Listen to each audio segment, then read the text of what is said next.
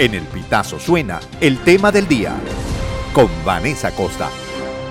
El cardenal Baltasar Porras, arzobispo de Caracas y principal promotor de la causa del beato José Gregorio Hernández, sostuvo en una entrevista que espera que el médico de los pobres pueda ser canonizado en 2025, al tiempo que señaló que el milagro atribuido al venerable está siendo evaluado por los peritos. La canonización es el proceso formal por el cual la Iglesia declara que una persona es santa y digna de veneración universal. César Torres, periodista especializado en la fuente eclesiástica, explicó que para que el doctor José Gregorio Hernández sea declarado santo, el posible milagro al que se atribuye su intercesión debe ser estudiado por la Congregación para la Causa de los Santos del Vaticano.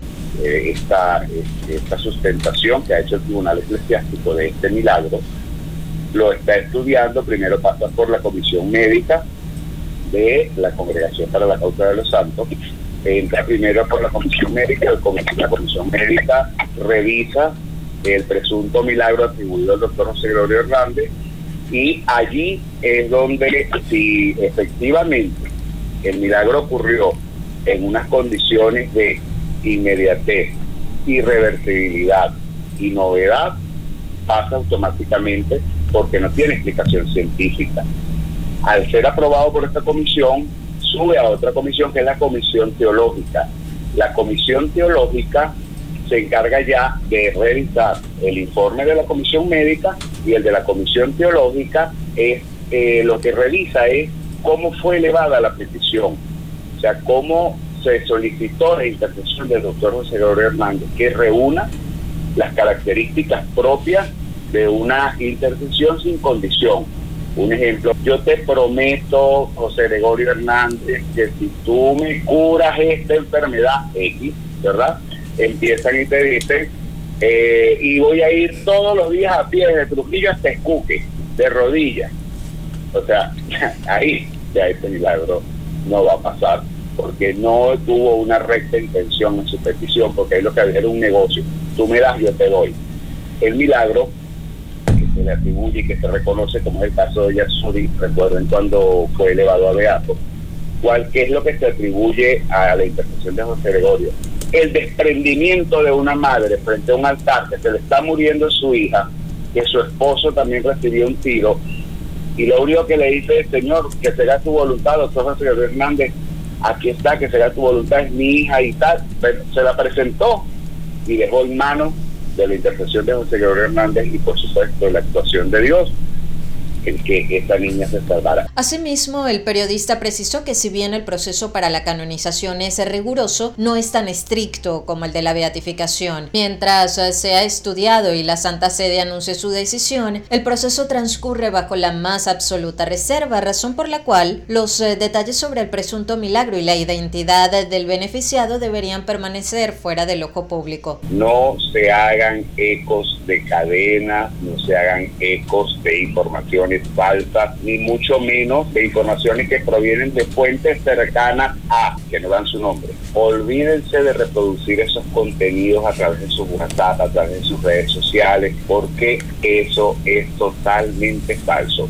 En los procesos de canonización que van desde la que es la declaración del siervo de Dios, venerable, beato y la canonización, cuando le dan la, el, título de santo de la iglesia, se llama reserva del oficio. Y la reserva del oficio es que absolutamente nada de lo que está haciendo la comisión médica y la comisión teológica de la causa para la, la causa de los santos es revelada. Hasta el día en que el Papa pone con su firma la impronta que así es. Hay experiencias de canonizaciones y beatificaciones que cuando llegan al despacho del Papa, porque el Papa las revisa, el Papa la echa para atrás y dice esto no es, esta no va, esto le falta sustentación por aquí, le falta sustentación por allá. Claro, si él es la cabeza de la iglesia, él no va a firmar un documento que no esté convencido de que así sea. Entonces, la reserva del oficio es la, el absoluto secreto sobre lo que ahí está ocurriendo, sobre todo para no tergiversar cómo se está dando este proceso. De acuerdo con Torres, el presunto milagro que está en estudio favoreció a un venezolano residenciado en Miami quien habría superado un complicado cuadro de salud. Este milagro que se está estudiando, este segundo posible milagro que se está considerando, es eh, un venezolano que reside en Miami. Fíjate que incluso hasta su mismo nombre estuvo en una reserva por razones de que esa persona, como vive, tiene que protegerse su identidad. En cuanto a que no caiga en la tentación de este, lograr o buscar ser mediatizada su, su, su, el, presunto milagro pues, que se está estudiando.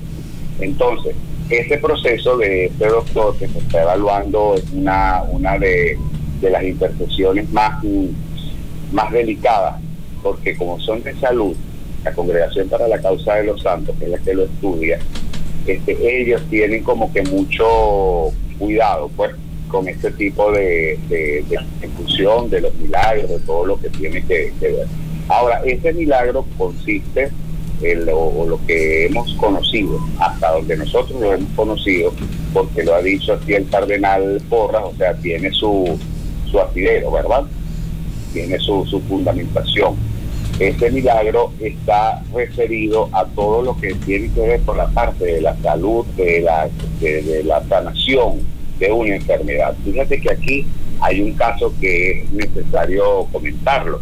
Esa fase donde se encuentra actualmente, ¿por qué los de salud los cuidan con tanta delicadeza? Porque tú te imaginas que la iglesia canoniza José Gregorio Hernández por la sanación a través de un milagro, por intercesión suya ante, ante Dios, y que de pronto la persona muera de esa, de esa enfermedad de la que presuntamente fue cuidado o sanado. El doctor José Gregorio Hernández fue beatificado el 30 de abril de 2021, convirtiéndose en el primer laico venezolano en recibir ese reconocimiento. Beatificar es declarar que un difunto cuyas virtudes han sido previamente certificadas puede ser honrado con culto, mientras que canonizar consiste en declarar solemnemente santo y sumar a los ya existentes a un siervo de Dios ya beatificado. El término beato significa literalmente feliz, del latín beatus, o bienaventurado en el sentido de que se le considera que esa persona está ya gozando del paraíso. La beatificación es el tercer paso en el trayecto hacia la canonización. Así, el primero es el siervo de Dios, el segundo venerable, el tercero beato y el cuarto santo. El tema del día con Vanessa Acosta. Esta y todas nuestras informaciones puedes ampliarlas en el elpitazo.net.